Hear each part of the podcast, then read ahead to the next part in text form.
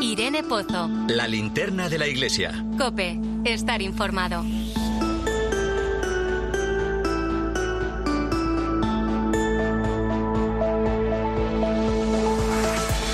¿Qué tal? Muy buenas noches. Arranca el mes de marzo. Dice el refrán que cuando marzo va a mediar, la primavera debe empezar.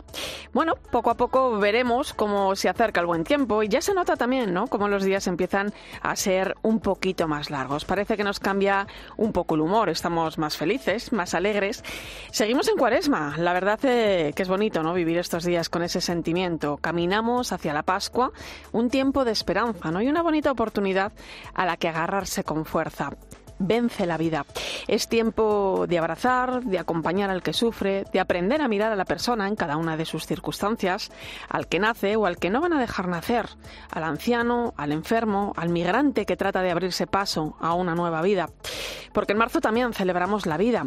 Nuestros chavales peregrinan a Javier, se van a cumplir cinco años de la exhortación Cristo vive del Papa Francisco a los jóvenes. Y fíjate, desde el punto de vista informativo, también contamos con algunas citas interesantes. Por ejemplo, sin ir más lejos, la renovación de cargos de la Conferencia Episcopal Española, que tendrá lugar la semana que viene durante la Asamblea Plenaria. Tiempo, por tanto, en el que la Iglesia sigue caminando en medio del mundo y en el que los cristianos intentamos seguir también las huellas de Cristo, lo que para muchos supone, durante la cuaresma, una nueva oportunidad de conocer y seguir a Jesús. ¿Cuánto nos enseña el Evangelio y qué gran desafío tenemos para hacerlo presente en estos tiempos de tanta incertidumbre? Cuesta mirar a la realidad que nos rodea. Pero es bueno hacerlo si realmente queremos comprometernos en sanar las heridas de nuestro mundo. Recuperar el sentido cristiano de la vida se convierte en toda una invitación para afrontar los retos que propone nuestro presente. Un presente que quiere mirar al futuro con esperanza. Bienvenido a la linterna de la iglesia. Te saluda Irene Pozo en este viernes 1 de marzo. La linterna de la iglesia. Irene Pozo. Cope, estar informado. Como cada viernes, puedes seguirnos a través de las redes sociales. Estamos en Iglesia Cope en Facebook y X, hoy con el hashtag Linterna Iglesia 1M.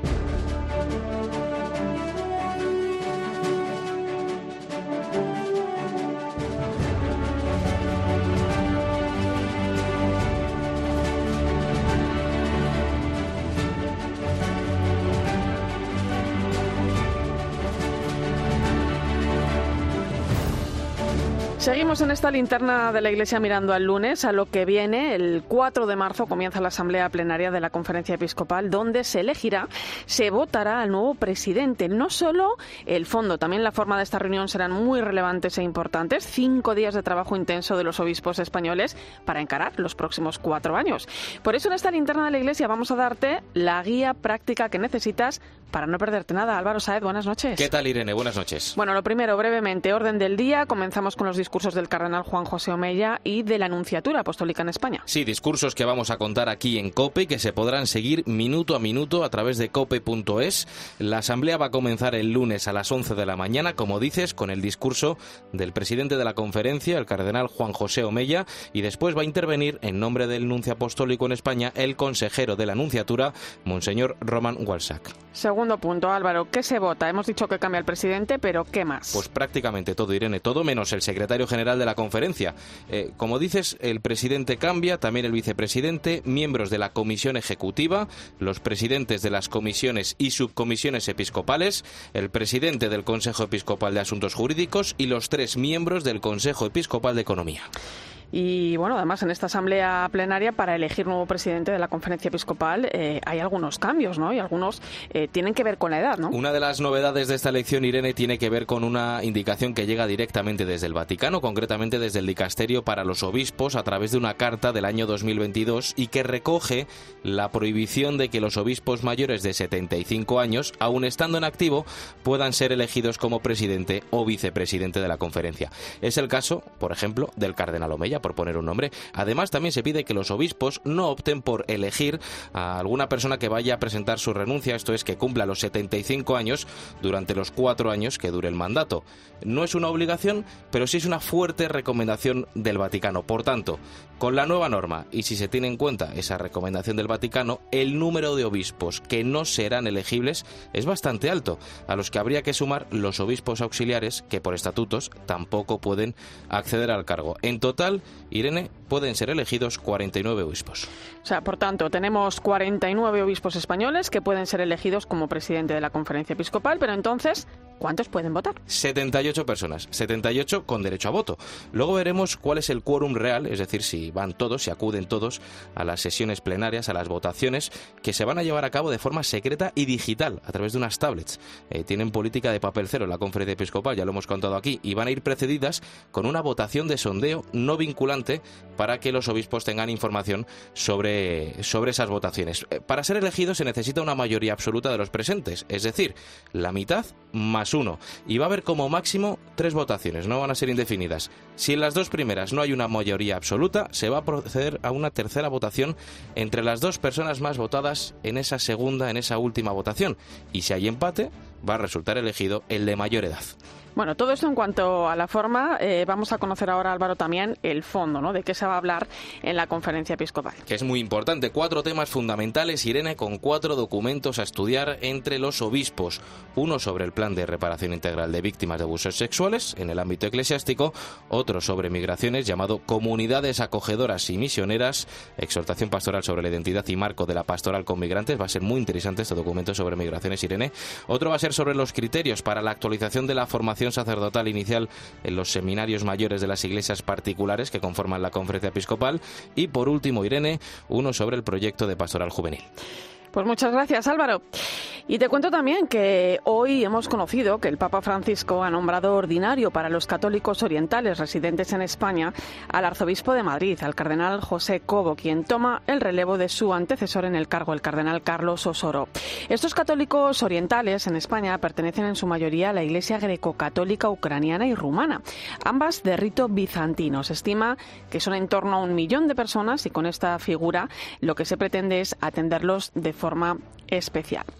Cambiando de tema, esta semana ha tenido lugar una gran peregrinación a Roma para impulsar la beatificación de Isabel la Católica, una causa que el mismo Vaticano ha confirmado que sigue en marcha y que no se ha descartado.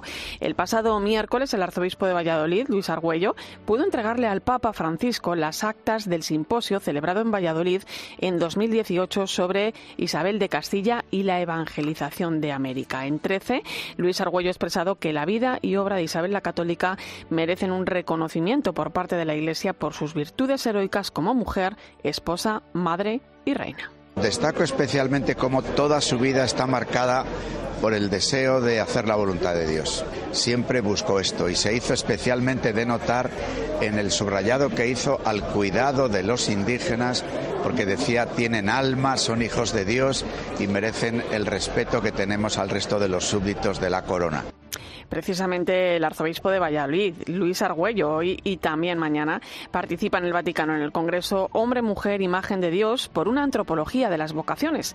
Un encuentro que, como él mismo ha explicado, pretende profundizar en el valor de la vida y en el de cada persona para partir de esa vocación evidente que está en nuestro propio cuerpo, de reconocimiento de la vida como un don, pues plantear la vida como vocación y en la Iglesia el caer en la cuenta de que todos, todos estamos llamados como discípulos misioneros. Vamos con más cosas. La conferencia episcopal de, no, la conferencia española de religiosos, la CONFER, ha dado un paso más en materia de prevención de abusos y atención a las víctimas y acaban de crear la oficina de entornos seguros. Lo que se va a buscar con ella es seguir encontrando cauces de reparación y propiciar con la ayuda de la formación que los abusos sexuales no tengan cabida ni en el presente ni en el futuro. La responsable de esta nueva oficina es la psicóloga Gloria Rodríguez. Somos conscientes del sufrimiento tan grande que esto ha generado a las personas y de que tantas veces la falta de respuesta por parte de la Iglesia ha contribuido a aumentar más este sufrimiento. Considero que estamos en un momento diferente en la forma de afrontar los abusos. Cada caso, cada número es una persona con rostro concreto y queremos escuchar y acompañar los diferentes procesos de sanación y de justicia. Y esta semana hemos conocido que según el Instituto Nacional de Estadística, una de cada cuatro familias en España se encuentra en riesgo de pobreza o exclusión social.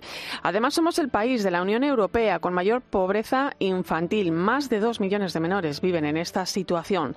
Caritas ha reaccionado a estas cifras explicando su trabajo diario de acogida y ayuda especialmente para lograr que las personas tengan una vivienda digna, como nos cuenta su coordinador de estudios, Raúl Flores. Caritas está trabajando mucho en cuestiones de vivienda. La vivienda está en el ojo del huracán de las condiciones de vida y estamos viéndonos obligados acompañar en el pago de los alquileres, en acompañar en el pago de los suministros. Caritas genera procesos promocionales, está tratando de buscar formas de integrar a la población, no solamente laboralmente, que tiene su importancia, sino también socialmente. Vamos con otra noticia, otra triste realidad que sufre nuestro país es la desigualdad que sufren las mujeres. Fíjate, según el Observatorio de Igualdad y Empleo, la tasa de paro que ellas eh, tienen es de más de un 3% superior a la de los hombres. Las afiliaciones a la seguridad social son casi un 6% menores también respecto a los hombres y además a nivel salarial existe una brecha que se sitúa, ojo, en el 18,7%. La iniciativa Iglesia por el Trabajo Decente, de la que forman parte asociaciones como Cáritas, la Conferencia Española de Religiosos, la Confer o la Hermandad Obrera de Acción Católica, la OAC, ha denunciado esta situación. Vamos a escuchar a Raquel Mena, es su portavoz, y nos explica que las oportunidades de esta sociedad siguen siendo mucho menores para las mujeres. Denunciamos que las mujeres sufren un mayor desempleo, temporalidad y jornada parcial, y reclama políticas que fomenten la igualdad. Las están más afectadas por el desempleo, la brecha salarial, la temporalidad, la parcialidad y su participación en la toma de decisiones de las empresas sigue siendo inferior. Y en el día de ayer conocimos una noticia que nos llamó la atención. No es normal que el Papa nombre como obispo a un monje de una orden contemplativa, pero así lo ha decidido para Gerona. El monje cisterciense Octavi Vilá, desde 2015 abad del Real Monasterio de Santa María de Poblet, en Tarragona, será el nuevo pastor de esta diócesis. Nos vamos hasta esta hora, hasta allí. Albert Martil, buenas noches. Buenas noches, Irene. Octavio Vila ha sido nombrado por el Papa Francisco obispo de Girona, una decisión que ha agradecido, aunque es consciente de sus limitaciones. El hasta ahora abad de Poblet considera que es el momento de escuchar a la ciudadanía para saber qué espera de la Iglesia. Asegura que va a Girona con la voluntad de aprender de los creyentes, pero también de los que no lo son. Octavio Vila llega a la diócesis dispuesto a trabajar con coraje y afrontar las dificultades que vive la Iglesia en el presente. Vivimos tiempos difíciles. Ahora la Iglesia debe reencontrar su papel, que debe basarse en la fidelidad y el mensaje del Evangelio, aportando a nuestro mundo esperanza. Y esta esperanza a los creyentes no la podremos aportar si no vivimos con coherencia nuestra fe. Si no vivimos en coherencia la nuestra fe, en 2005, Octavio Vilá fue ordenado diácono de Poblet y diez años después fue elegido abad y recibió la bendición abacial en 2016. El próximo 21 de abril será ordenado obispo de Girona y tomará posesión del cargo. Será el sucesor de Francesc Pardo, que fue obispo de Girona de 2008 a 2022, aunque presentó su renuncia un año antes. Desde su muerte, la diócesis de Girona ha estado casi dos años sin obispo. Escuchas la linterna de la iglesia. Con Irene Pozo. Cope, estar informado.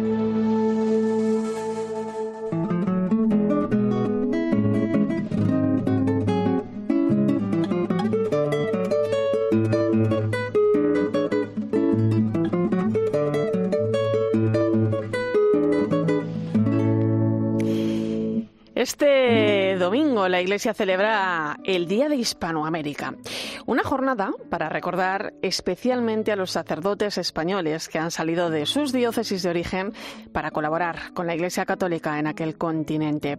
Estos sacerdotes son 150 y aunque están distribuidos por distintos países, todos se agrupan en la obra para la cooperación sacerdotal hispanoamericana, la OXA. Uno de ellos es Luis Fernando Criado. Él es sacerdote y desde hace 25 años es misionero en Ecuador.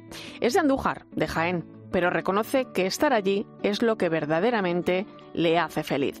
La realidad que vive en este país, en Ecuador, no es nada fácil. Fíjate, en los últimos meses las bandas armadas se hicieron con el poder. Dominaban las calles y la violencia no paraba de aumentar. Luis Fernando vive en la provincia de Esmeraldas y reconoce que su día a día es apasionante. Esta noche nos atiende aquí en la linterna de la iglesia Luis Fernando. Buenas noches, buenas tardes para ti. Mm, buenas tardes, mucho gusto.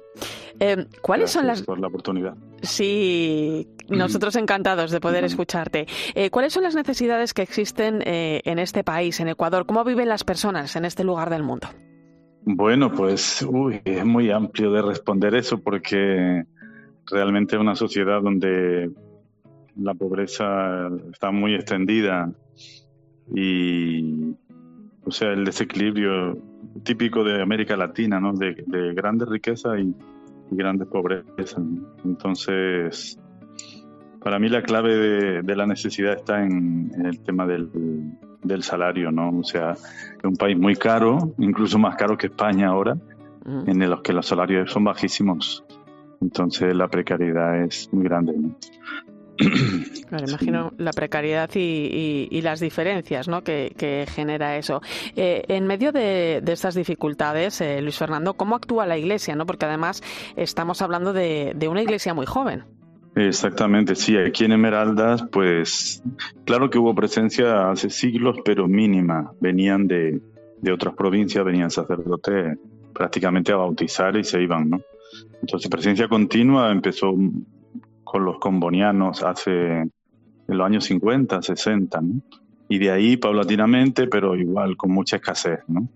Entonces una iglesia joven, sí, una iglesia joven que, que se enfrenta a este mundo tan, a veces tan contrario, ¿no? Al Evangelio, que, que entra en competencia con nosotros. Sí. Comentábamos... eso hace más apasionante el trabajo, claro. Comentábamos eh, al principio, ¿no? Como en los últimos meses eh, la violencia, ¿no? Se ha abierto paso allí con la llegada de, bandas armadas. ¿Cómo estáis viviendo, eh, bueno, este conflicto, ¿no? ¿Se ha perdido el valor de la vida?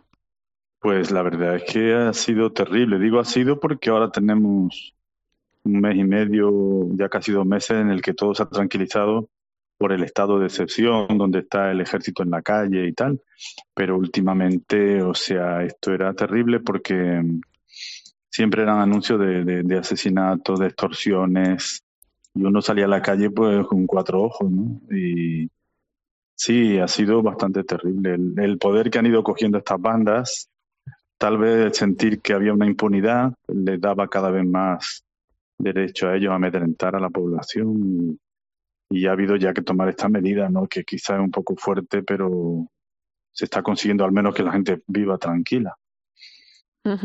Em, ¿Cómo, cómo, lo, ¿Cómo lo habéis vivido, no? En, en, bueno, pues con, con, la gente, ¿no? Que acude a tu parroquia habitualmente. ¿Cómo lo habéis vivido allí? Sí, pues la verdad que con bastante miedo, porque llega un momento en que continuamente son los comentarios que pasó esto, que pasó lo otro. y a veces, pues cosas tan tan fuertes como tener que suspender la misa del día porque ha habido, se ha escuchado una balacera ahí al lado y la gente no sale, claro, con miedo de que te puedan pillar por medio. Entonces, bueno, de no tener que quitar celebraciones y reuniones que sean una vez que el sol ha caído ya a partir de las seis y media y así con mucha, o sea, es, ha afectado mucho a la convivencia social, ¿no? Bastante. Imagino también que dentro se ha retirado mucho dentro de dentro de las propias eh, familias, ¿no? Eh, incluso a lo mejor hay conocidos, ¿no? Cercanos. Claro, porque está todo muy enlazado, ¿no? Con el tema de la droga. Hay mucha juventud metida en la droga que también está relacionado con, con la pobreza. Entonces, uno de los medios para salir adelante de muchos jóvenes caen presos de este comercio de droga y de ahí ya viene también la delincuencia y un poco una, una cadena, ¿no? Claro, imagino, ¿no? el, que, es algo que se sufre ya diario, ¿no? El tráfico de drogas, de armas, ¿no? ¿Hasta qué punto el dinero lo mueve todo en estos lugares? Pues yo creo que más que el dinero es la necesidad, ¿no? Porque eh, realmente hay algunas personas que tienen unos valores que no, no los mueve nada, ¿no? Pero otros muchos, ante la necesidad, pues se, prestan a lo que haga falta, ¿no? Y eso se da mucho entre los jóvenes. Lo que más llamaba la atención también es que en estas bandas ya no eran jóvenes, eran niños, gente de 12 años, de 14 años, con armas y disparando a gente, asaltando, ¿no? Muy fuerte eso. Qué barbaridad. Sí. Em, padre, eh, en la provincia en la que en la que te encuentras, ¿no? En Ecuador, eh, también, eh, bueno, pues hay otros riesgos, ¿no? Hay pueblos muy influenciados, por ejemplo, por las sectas, ¿no? Em, ¿Os llegáis a sentir perseguidos, bueno, en medio de tanta confusión, ¿no? Es em, cómo se, se abre paso, ¿no? El mensaje de Jesucristo. Bueno, las sectas realmente sí hay muchísimas, muchas iglesias protestantes y ellos, pues, o sea, es muy difícil practicar el ecumenismo aquí porque ellos son muy beligerantes con los católicos. Y entonces, o sea, lo más hiriente es que confunde mucho a la gente con su mensaje, porque cada iglesia tiene un mensaje diferente. Entonces, las personas que ellos tienen mucho mucho poder de atracción con, su, con la música, con, en fin, con una serie de medios y la gente queda muy confundida. ¿no? Entonces, sí es una dificultad bastante para la evangelización. De todas maneras, la Iglesia Católica, en los años que tiene aquí, pues sí tiene, o sea, tiene un respeto muy grande de parte de la gente porque se ha entregado mucho a, a la labor social. ¿no? Y eso le ha dado una autoridad moral, ¿no? que creo que es la ventaja que tenemos. Una iglesia muy comprometida. Eh, estamos hablando de situaciones ¿no? y, de realidades sociales muy duras ¿no? en medio de todos estos problemas. ¿Las personas tienen motivos para la esperanza? ¿Los encuentran en el Evangelio? Pues sí, y además es una cosa que puede ser un tópico que decimos siempre los misioneros, de que los pobres no evangelizan, pero realmente uno encuentra aquí una fe, una alegría y una esperanza que a veces no la vemos en nuestros países llamados desarrollados, ¿no? Y eso te, te sorprende mucho, ¿no? Y una fe, una fe muy viva y, y cómo las personas viven de una manera que uno se queda sorprendido. En ese sentido, aprende uno, ¿no? Aprende de una forma muy, muy profunda. Imagino que, que, también ¿no? le, le, acompaña a uno ¿no? después de 25 años ¿no? en, eh, en misión, ¿no? en cómo se sujeta a uno, ¿no? en qué se apoya. Ajá. O sea, me parece que una de las cosas más importantes es justamente ese cariño y esa alegría que transmiten las personas, esa solidaridad, ¿no? Eh, de, de, compartir cuando no se tiene apenas, ¿no? Esto de la, de la viuda del Evangelio que echó las moneditas que tenía para vivir, uno lo ve aquí, lo ve aquí casi a diario, ¿no? Y entonces te, te anima, te llena de esperanza. ¿Cuántos misioneros sois en, eh, en esta zona de, Ecuador? Eh, y cómo ves también, ¿no? Un poco el, el relevo generacional, ¿no? En, en, esta zona, en, los misioneros. Pues, o sea, tenemos una dificultad grande en cuanto a vocaciones nativas, porque la desestructuración familiar y el ambiente que se está viviendo hace difícil las vocaciones. Entonces, el depender de fuera, pues bueno, eh, está cambiando ahora el panorama de los misioneros que vienen. Antes éramos la mayoría españoles, italianos, y ahora empiezan a ser pues de la India, de Indonesia. Hay un montón de asiáticos, ¿no? Y es bonito porque se tiene una experiencia de iglesia muy hermosa el compartir con sacerdotes y religiosas que venimos de todas partes, ¿no? Y nunca faltan, nunca faltan gente que llega.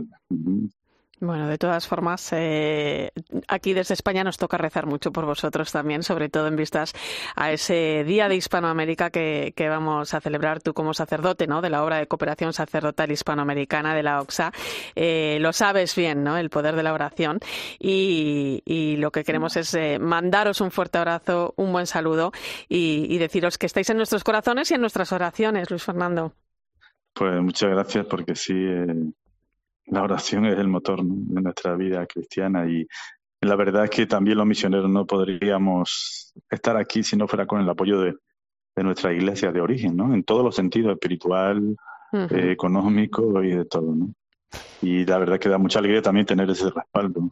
Pues muchísimas gracias, Luis Fernando Criado, sacerdote, misionero en, en Ecuador. Un fuerte abrazo. Gracias por tu testimonio. Gracias a vosotros. Escuchas la linterna de la iglesia. Con Irene Pozo. Cope, estar informado.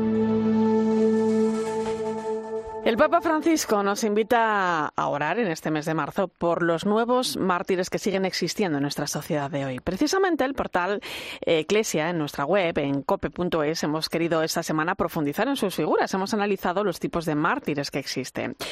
El martirio rojo, ¿no? Aquellos que después de haber vivido en el amor de Dios han aceptado con gozo ser torturados y morir por su fe. Tenemos el martirio blanco, quienes son perseguidos por su fe y deben vivir su vida con valentía y sufrimiento en el nombre de Jesús sin necesariamente ser asesinados, o el martirio verde, quienes manifiestan su amor a Dios sometiéndose al ayuno y a la privación, eligiendo la soledad, el retiro, apartándose del contexto humano para sacrificarse únicamente por la fe. Y también nos llama la atención por qué los mártires no necesitan un milagro para ser beatos. No se exige ya que se considera que no hay mayor milagro que dar la vida por amor a Cristo, incluso cuando la vida está en juego. Basta comprobar la autenticidad de su martirio para ser.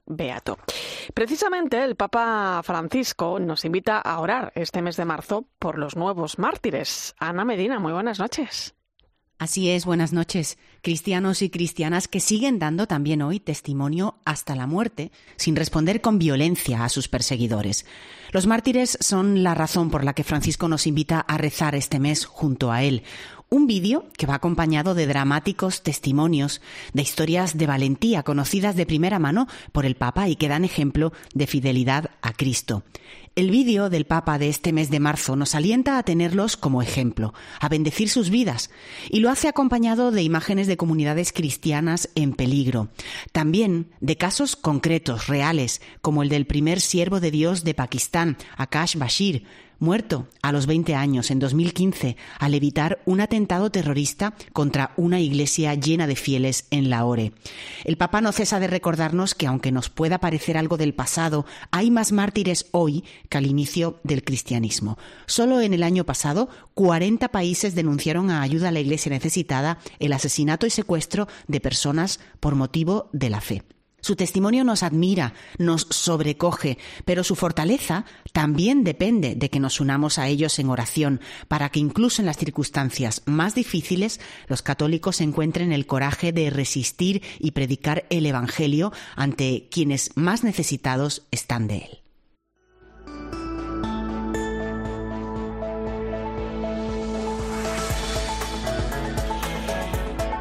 Pues muchísimas gracias, Ana. Enseguida vamos a llegar a las 11 de la noche, las 10 en Canarias. Veremos cómo se encuentra el Papa Francisco, que como sabes atraviesa una pequeña gripe que le ha llevado a cancelar algunos compromisos esta semana. Hoy hemos podido verle y escucharle durante una audiencia con los participantes de un encuentro que se está celebrando en el Vaticano. Te lo cuento enseguida, a partir de las 11.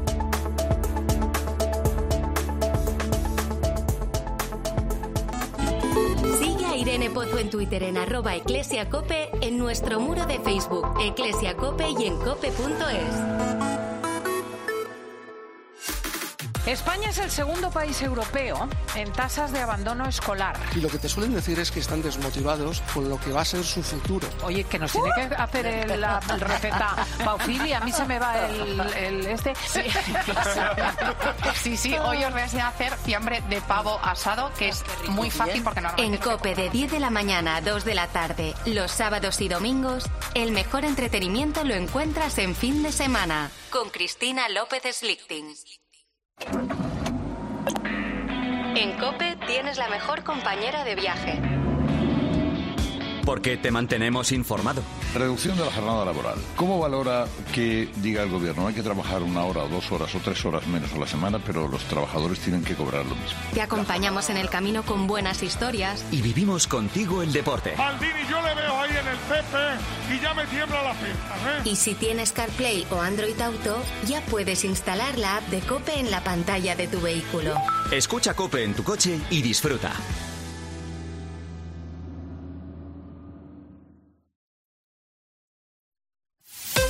Escuchas la linterna de la iglesia. Y recuerda, la mejor experiencia y el mejor sonido solo los encuentras en cope.es y en la aplicación móvil. Descárgatela. Contratar la luz con Repsol, ahorrar en tus repostajes. Contratar la luz con Repsol, ahorrar en tus repostajes. Contratar la luz con Repsol. ¿Pero qué estás haciendo? Contratar la luz con Repsol. Porque ahorro 20 céntimos por litro en cada repostaje durante 12 meses pagando con Wilet. Contrata la luz con Repsol en el 950 52 50 o en Repsol.es y enciende tu ahorro. Coche roto, ¡ay qué mal! Laika Bosch, reserva online que irá genial. Laika Bosch. Pide cita online sin complicaciones.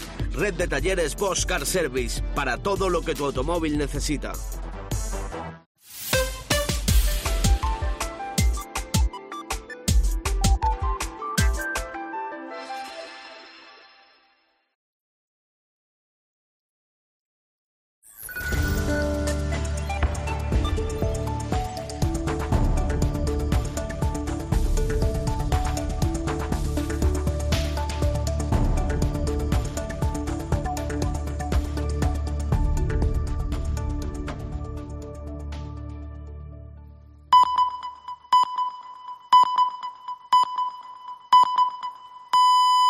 Once de la noche, 10 en Canarias. Irene Pozo. La linterna de la iglesia. Cope. Estar informado.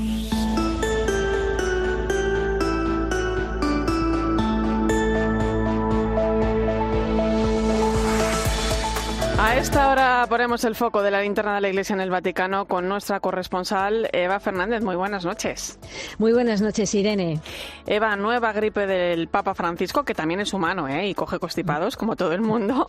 Bueno, algo de reposo le ha llevado a, a cancelar algunas de las citas que tenía esta semana. ¿Cómo está el Papa, Eva? Pues la verdad es que el Papa se encuentra bien, y no hay que preocuparse, ¿no? pero es verdad que ese constipado fruto de una gripe está resultando persistente, que, que por cierto todo el mundo dice que este año viene muy larga esta, la gripe y el Papa no es ajeno a, a, esta, a esta gripe, de hecho hoy mismo ha confirmado que sigue resfriado, ¿no? pero a pesar de todo ha mantenido eh, los actos previstos, lo que ha hecho esta mañana en una de las audiencias ha sido pedir a un sacerdote que le llenan su lugar, porque, porque como todavía está resfriado, explicaba, eh, se cansa si lee un texto largo, ¿no? Y por la tarde también me consta que ha mantenido su agenda paralela y extraoficial, aunque sea viernes por la tarde, y una de las personas que ha estado con él esta misma tarde me ha asegurado que, que lo ha encontrado muy bien, ¿no? Eh, de hecho, también esta semana el, el cardenal Parolín, el secretario secretario de Estado del Vaticano confirmó en una, en una, televisión italiana lo mismo, que el Papa se encuentra bien y que las pruebas a las que se sometió en el Hospital Gemelli fueron rutinarias después de pasar varios días con gripe. Lógicamente, los médicos quieren asegurarse de que los pulmones del Papa no han sido afectados. Y de hecho, también a, a 15 días de la Semana Santa, eh, la prefectura de la Casa Pontificia ha confirmado que el Papa va a presidir todas las ceremonias de Semana Santa, comenzando por el Domingo de Ramos, que ya lo tenemos aquí al Ajá, caer, ¿no? ¿sí? Y concluyendo con, con, la bendición Urbi et Orbi del Domingo de Resurrección y, por supuesto, asistirá al Via Crucis en el, en el Coliseo. El Papa tiene 87 años, no Ajá, lo olvidemos. Sí que a veces a veces pues pues es que viendo simplemente su agenda parece mentira no yo yo no sé Irene mm, si a esa edad mm, seré capaz de aguantar el ritmo diario del Papa Francisco a sus 87 años con gripe. Bueno ya, ya nos cuesta eh ya nos cuesta ya nos cuesta. Por eso por eso viendo el ritmo que tiene y que tiene 87 años es que realmente pues se puede decir que el Papa en estos momentos está bien no y creo que mm, que en estos días cuando cuando tiene constipado, siempre es bueno recordar esa petición suya constante de, por favor, no os olvidéis de rezar por mí.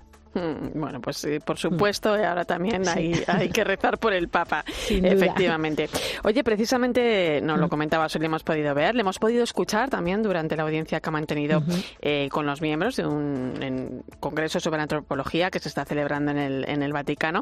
Y, y, el Papa hablaba de, sobre la importancia del encuentro entre hombres y mujeres, ¿no? Ha señalado que la ideología de género es eh, el peor enemigo de nuestro tiempo, decía, ¿no? Sí, sí, ha sido, o sea, más claro, imposible porque hay que tener en cuenta que el Papa estas palabras las ha pronunciado, quería eh, que quedaran muy claras, porque mm, justo ha sido en este discurso cuando, mm, cuando ha comentado que se encontraba con un poquito de, resfriado todavía y que, y que iba a leerlo el, sacerdote que, le acompaña a las audiencias, pero al concluir la lectura, el Papa, mm, eh, pues eh, a estos participantes que le escuchaban de, una conferencia muy interesante, Hombre, Mujer, Imagen de Dios, que va a concluir mañana y que mm, está reuniendo en Roma a, estudios a filósofos, a teólogos, a pedagogos para reflexionar sobre la antropología cristiana, sobre el diálogo entre culturas. Bueno, pues el Papa les ha querido mm, dejar muy clara la amenaza que supone la ideología de género.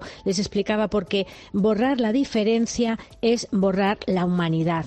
Y no es la primera vez que mm, el Papa alerta y advierte de la ideología de género a la que ha definido como colonización ideológica o una expresión de, frustración y de resignación. Y de hecho, hoy mismo les decía que mm, ha pedido a expertos del Vaticano que, hagan mm, estudios, que trabajen sobre, sobre esta ideología de nuestro tiempo, que anula las diferencias y hace que todo sea igual, ¿no? Y decía el Papa, el hombre y la mujer, en cambio, se, se mantienen en fecunda tensión, ¿no?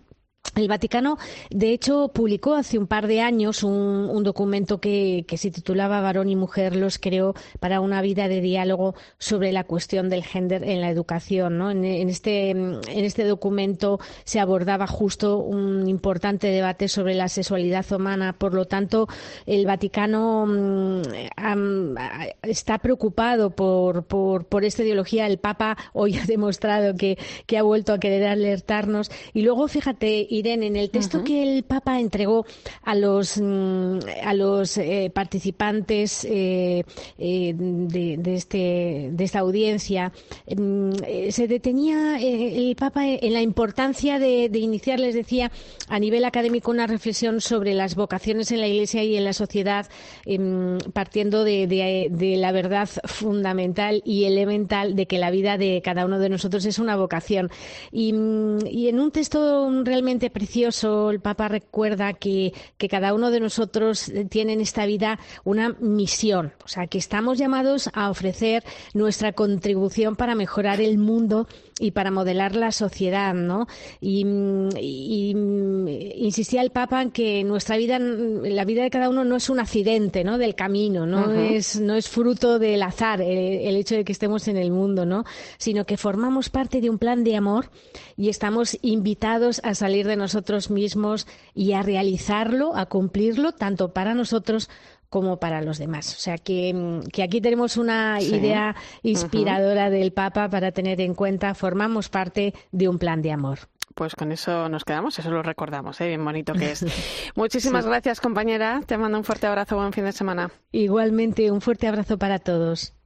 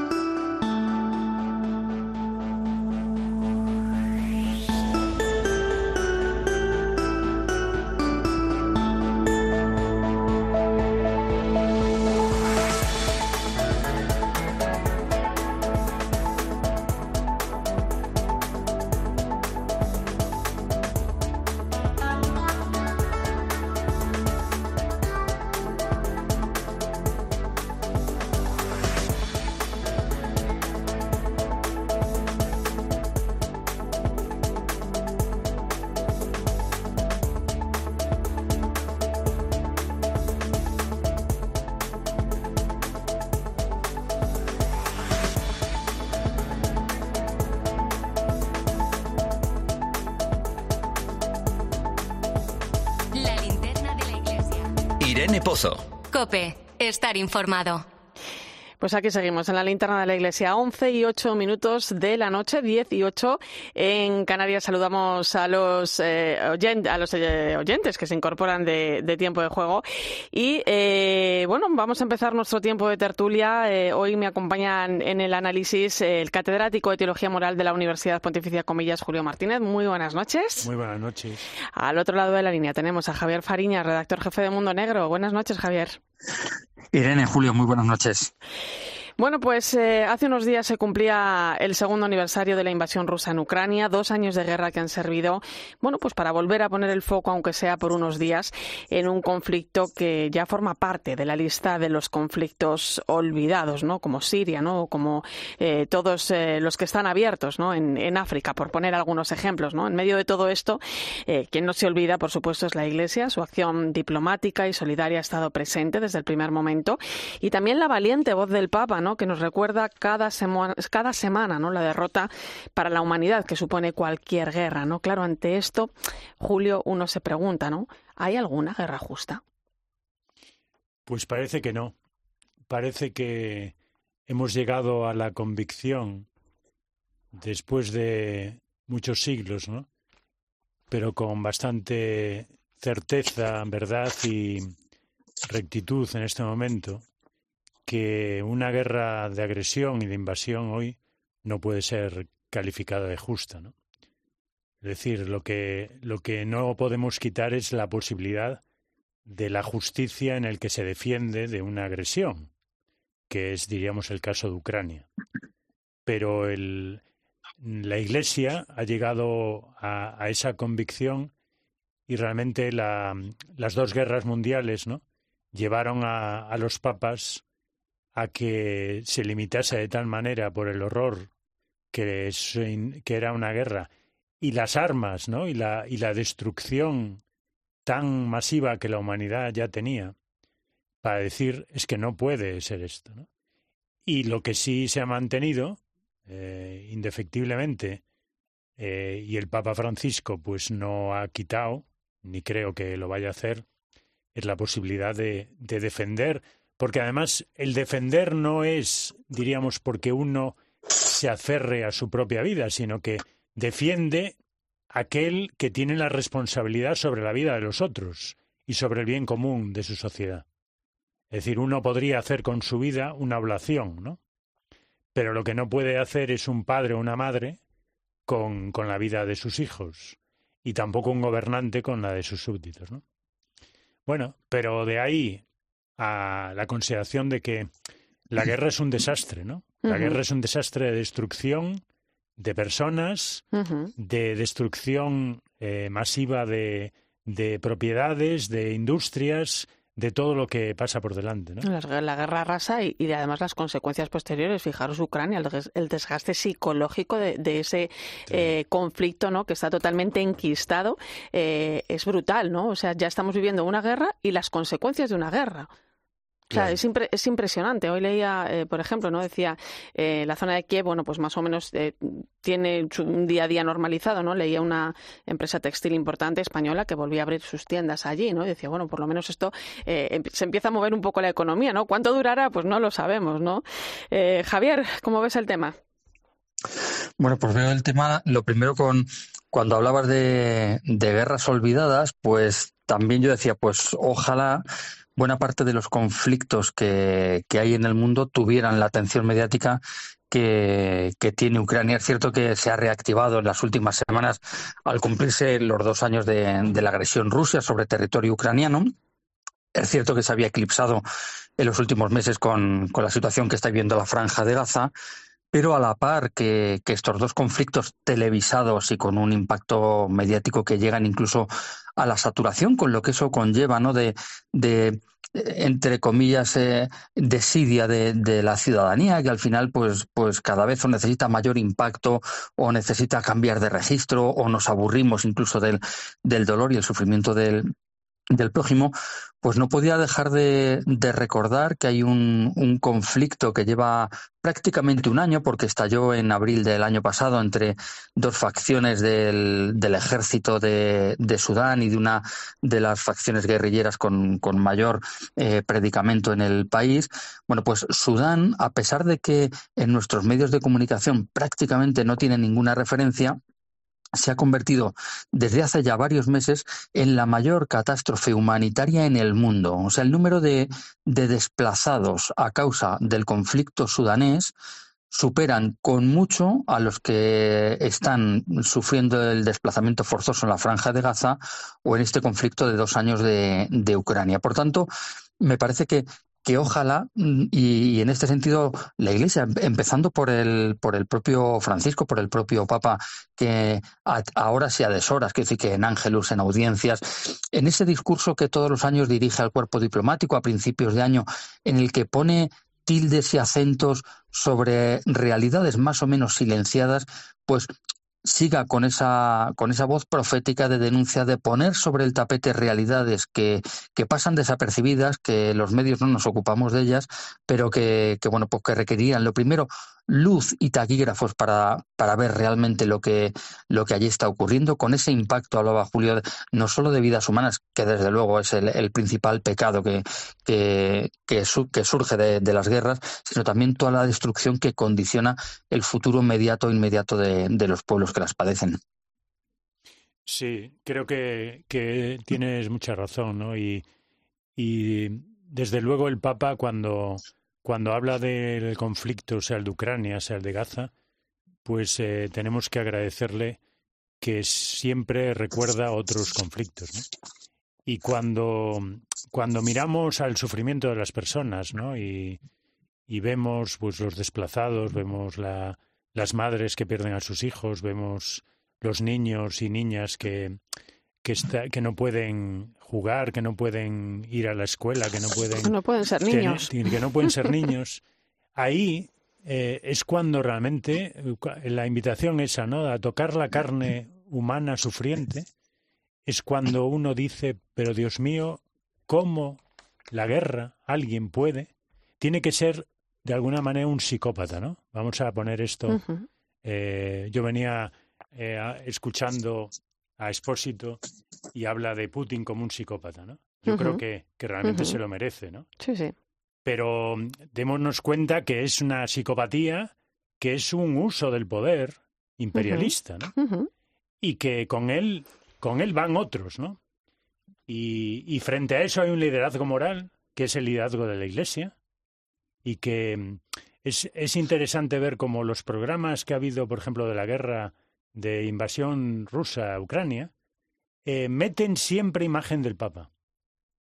¿no?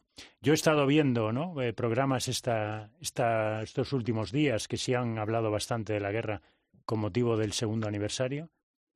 Y, y el Papa aparece, porque el Papa forma parte, diríamos, de, de, la, de la autoridad moral, del liderazgo moral del mundo, del poco liderazgo moral del mundo que hay, para decir esto no puede ser. Bueno, y fíjate, porque aunque no hemos visto al Papa en Ucrania, tampoco lo hemos visto en, en Moscú, eh, eh, no por nada, es que eh, simplemente, bueno, pues porque hubiera sido a lo mejor un impedimento en el proceso de paz que, en el que está mediando también el Vaticano, pero sí ha estado muy representado, pues por ejemplo, hemos tenido allí al cardenal Supi, ¿no? Que no solamente ha pisado Kiev, es que también ha estado en Moscú, ¿no? O sea, hay, la iglesia está cerca, Supi, no solo... Cherny, Krajewski. Claro, o sea, eh, o sea, es la Iglesia, o sea, el, abrazo del Papa de la Iglesia ha estado junto a las personas que lo necesitaban, ¿no? Claro, uno se pregunta, dice, ¿cómo entender la diplomacia vaticana, ¿no? En los procesos de mediación para conseguir la paz, ¿no? Porque es algo que va muy lento, ¿no? Que parece que no tiene frutos, ¿no? Pero,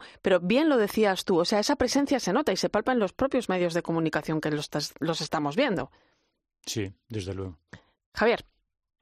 Claro, y además con un, con un factor que sigue mediaciones y, y, también apariciones y reflexiones, que de discurso, palabra, eh, en la que no solo eh, vamos a lo, a lo obvio, que decir que cuando se habla de la resolución de conflictos, evidentemente hay una política y ojalá que fuera siempre una gran política, no una, una política con mayúsculas la que se pusiera encima del tapete, pero, pero se habla de economía, se habla de relaciones bilaterales o multilaterales, que la, el papel de la Iglesia soterrado, callado de base o, desde, desde la, diplomacia de, la calle de los niveles más bajos de la sociedad hasta la, diplomacia que el Papa puede realizar directamente o, bueno, encomendar a alguien de algún alto cargo vaticano y demás, pues me parece que, que habla y presenta otros conceptos, que habla de moralidad, habla del valor de la vida humana, habla de otros conceptos que me parece que trascienden la mera diatriba o el mero discurso de lo político político. Y en ese sentido me parece que también es muy importante esa reflexión si sabemos eh, adoptarlo y, asumirlo. Es decir, que no solo la resolución de los conflictos tiene que ver con intereses económicos más o menos evidentes, con intereses políticos más, más o menos evidentes. Estamos escuchando decir, bueno, es que Putin nunca va a poder salir derrotado de este conflicto. Pues probablemente no, pero porque, pues porque entendemos que, que no va a ser así, pero en la medida en que pongamos otros ingredientes a esa salsa diplomática y en eso pues la Iglesia, otras organizaciones también de la sociedad civil pueden aportar si las dejan pues mucho a, esto, pues a lo mejor encontramos salidas que, que ponen al hombre mucho más en el centro de la resolución del conflicto. Hablando de Putin, esta semana eh, volví a amenazar con el tema de las armas nucleares, ¿no? Sobre este tema eh, ha hablado también el Papa en, alguna ocasión, o sea, no solo Francisco, ¿eh? ya en, en Pasen Interris de Juan XXIII se invita a las naciones a frenar la carrera armamentística y a prohibir eh, las armas nucleares, ¿no? Existen, bueno, algunos tratados sobre la prohibición de las armas nucleares, pero no todos los países lo comparten, ¿no? Rusia, de hecho, se retiraba hace unos meses de un tratado que prohibía las pruebas con armas nucleares.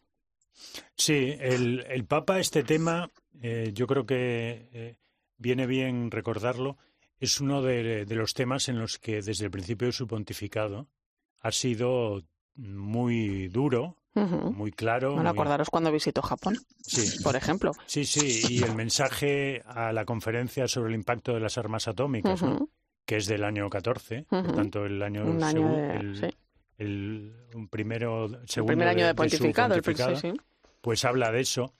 Y aquí, es decir, la cuestión es, nunca la humanidad ha tenido tanto poder sobre sí misma y, al mismo tiempo nada garantiza de que ese poder se vaya a usar bien. Entonces, esta convicción es, es la convicción que está aquí de base, que tenemos un poder de destrucción, pero no tenemos, ni desde el punto de vista legal, ni político, ni cultural, eh, los, ni las instituciones que correspondan para manejar ese poder, ni las reglas, ni el respeto a las reglas, porque uno de los dramas ¿no? que nos está pasando, además de, de la guerra que mata y destruye, es precisamente que nos damos cuenta de que las instituciones eh, internacionales no están actuando ni pueden funcionar. Entonces, ese es, ese es uno de los dramas también que tenemos. Y claro, ¿Cómo no, ¿Cómo no vamos a estar con el tema de las armas atómicas? Parece que Rusia, y hoy se volvía a insistir en esta idea por parte de la OTAN, que, que lo utiliza como una amenaza, ¿no? Pero evidentemente es que es una amenaza que ahí está como una posibilidad real, ¿no? Por tanto, una amenaza de una patología del poder tan fuerte como la que estamos viviendo eh, es una amenaza que hay que tomarse en serio. No porque no porque esperamos que vaya a producirse, todo lo contrario, sino porque puede pasar. Puede pasar. Javier. Evidentemente, y además con una cuestión, decía, hablaba Julio de, de la imposibilidad de, de, los organismos globales, que eh, pues probablemente estemos pensando en, en Naciones Unidas, que quizás es el organismo global que bueno, pues ha mostrado mucha incapacidad en muchas ocasiones de, resolver o de proponer soluciones, pero, pero también a falta de, instrumentos para, para, hacerlos efectivos y sobre todo cuando jugamos o, se juega con actores que cuando han dado pasos a, a, favor de la destrucción o la eliminación o la, o la imposibilidad de utilizar este armamento nuclear, pues con el paso del tiempo parece que, lo, que se ha hecho más por alguna oportunidad política del tipo que, sea que de una convicción profunda de que esas armas no se pueden utilizar. Aquí hablabas, Irene, antes de, esa visita de noviembre del 19 del Papa en el Memorial de la Paz de, Hiroshima, donde el Papa decía, ¿cómo podemos proponer la paz si estamos utilizando continuamente la intimidación de la guerra como recurso legítimo para resolver los conflictos. Entonces, es decir, si partimos of de que nuestra mayor amenaza, como está haciendo ahora eh, Putin, pero que en cualquier momento puede utilizar eh, cualquier dirigente de un país que tenga armamento nuclear, es la amenaza de que si esto no va como yo quiero, pues tengo eh, en disposición de apretar el, el, famoso botón rojo, pues entonces al final estamos hablando de, de oportunidades de, de maltratar psicológicamente, moralmente a, a, los pueblos, que evidentemente, pues en una situación de conflicto, pues se ven una tesitura o se podrían ver una tesitura realmente grave, claro. Para ellos y para el resto de la humanidad. Bueno, no nos olvidemos, no nos olvidemos, como dice el Papa, ¿no? de, la guerra. Eh, un apunte final eh, con otra cuestión, bueno, también una amenaza, una amenaza eh, a la vida, ¿no? Nos vamos a ir ahora a Francia, es otra derrota, ¿no? Parece que se va a convertir en el primer país del mundo que incluye el derecho al aborto en su constitución. Esta semana lo aprobaba el Senado, el próximo lunes, 4 de marzo, lo va a ratificar el Congreso y el día 8, el viernes que viene, bueno, pues Emmanuel Macron podría firmar la reforma de la Carta Magna. Es decir, la pregunta en el aire, muy rápido, un minuto. Eh, ¿Por dónde cogemos esto? O sea, es la pregunta de siempre. ¿Cómo podemos convertir en un derecho algo que atenta directamente, eh, eh, Julio, contra la dignidad humana? Sí, porque, decir, han pasado 50 años, ¿no?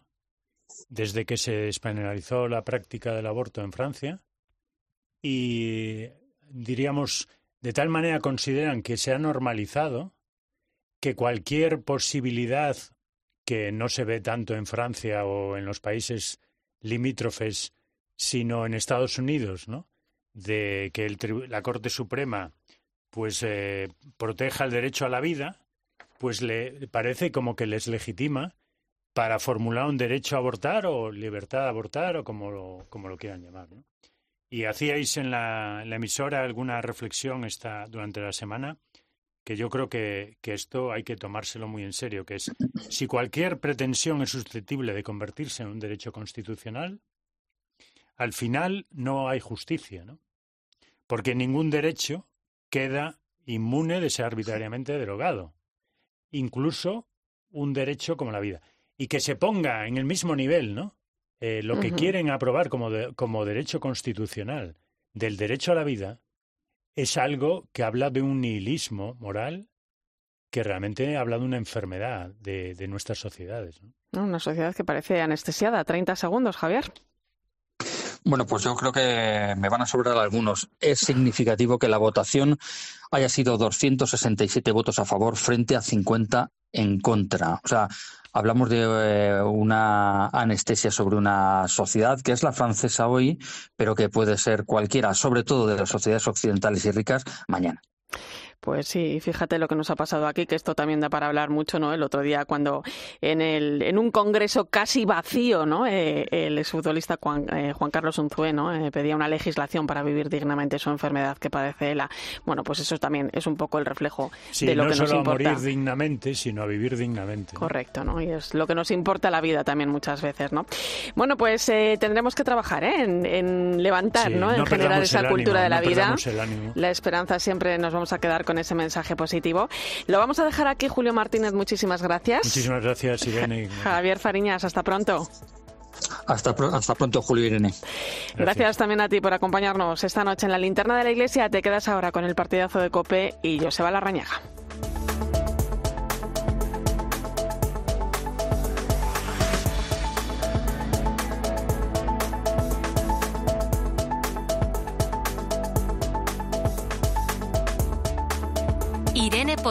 La linterna de la iglesia. Cope, estar informado.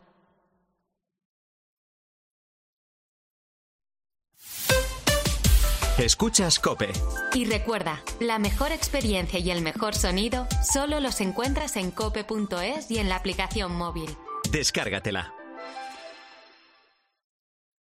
En Leroy Merlin tienes lo que necesitas para hacer tu hogar más eficiente. Ventanas, aislamiento, placas solares y ahora además los mejores precios. Aprovecha para mejorar la eficiencia de tu hogar y cuidar el planeta. Y recuerda, estas ofertas terminan el 1 de abril, pero el ahorro en tu factura no ha hecho más que empezar. Compra leroymerlin.es en la app en el 910 49 99 99 o en tu tienda Leroy Merlin. Asesorías y empresas, ¿no estáis cansados de pagar precios excesivos por los programas de contabilidad, nóminas y facturación? Monitor Informática os sorprenderá. Importa de bancos, Excel y escáner. Incluye sociedades, memoria y depósito digital. Y con tarifa plana por programa de 52 euros al mes. Y soluciona las incidencias en el acto. Monitorinformática.com. Tu éxito, nuestra tecnología. Cariño, vamos a cambiarnos al plan estable verde de Iberdrola, que paga siempre lo mismo por la luz, todos los días, todas las horas, durante cinco años, pase lo que pase. Interrumpimos la emisión por una noticia de última hora. Nos están invadiendo los extraterrestres. Pase lo que pase. Pase lo que pase. Y ahora, además, llévate 100 euros con el plan estable verde de Iberdrola. Contrátalo ya llamando al 924 24 24 o en iberdrola.es. Consulta condiciones en la página web. Iberdrola. Por ti, por el planeta. Empresa patrocinadora del equipo paralímpico español. Descubre los diseños exclusivos y los productos innovadores de las tiendas porcelanosa. Piezas de gran formato, griferías con sistemas de ahorro, cocinas de inducción invisibles. La casa de tus sueños está en Porcelanosa. Y ahora, del 1 al 16 de marzo, aprovecha los días Porcelanosa con descuentos muy especiales. Porcelanosa.